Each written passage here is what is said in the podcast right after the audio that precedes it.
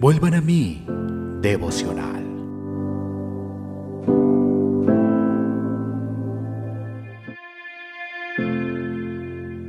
Segunda de Corintios, capítulo 6, versículo 16. ¿Y qué acuerdo hay entre el templo de Dios y los ídolos? Porque vosotros sois el templo del Dios viviente, como Dios dijo, habitaré y andaré entre ellos, y seré su Dios, y ellos serán mi pueblo. De la pluma de Charles Spurgeon. Qué nombre tan maravilloso, mi pueblo. Qué revelación para elevar el espíritu, su Dios. Hay muchísimo significado, algo sumamente especial, expresado en esas dos palabras, mi pueblo.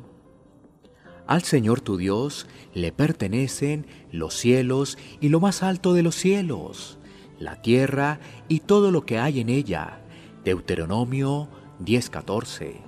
Y Él reina entre los hijos de los hombres. Salmo 21:10. Sin embargo, solo sus escogidos, que han sido comprados por Él mismo, y nadie más que ellos, son llamados mi pueblo. Estas palabras dan idea de propiedad y de una relación especial, porque la porción del Señor es su pueblo, Jacob es su herencia asignada. Deuteronomio 32.9. Todas las naciones de la tierra son suyas y la totalidad del mundo está bajo su control. Pero ellos son su pueblo, sus escogidos.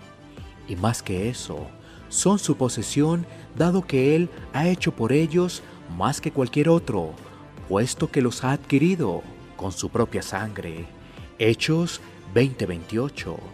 Los compró para sí y concentró la totalidad de su afecto en ellos porque los amó con amor eterno.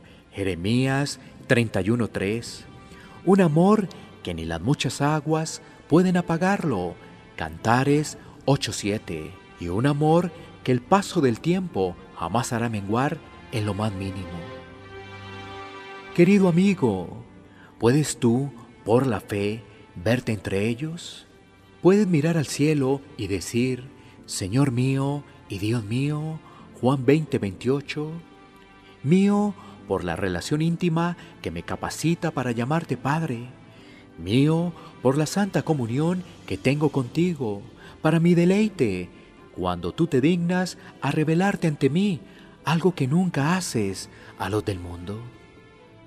Puedes leer su palabra inspirada y alar el certificado de tu salvación? ¿Eres capaz de leer tu nombre escrito en su preciosa sangre? ¿Puedes con humildad y por fe tomarte del manto de Jesús y decir, mi Cristo?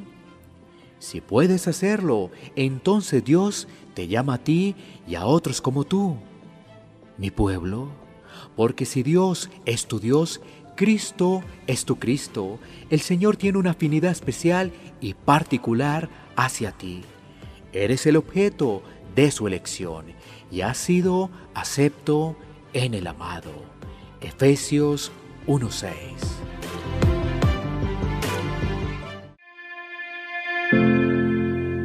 Vuelvan a mí, devocional.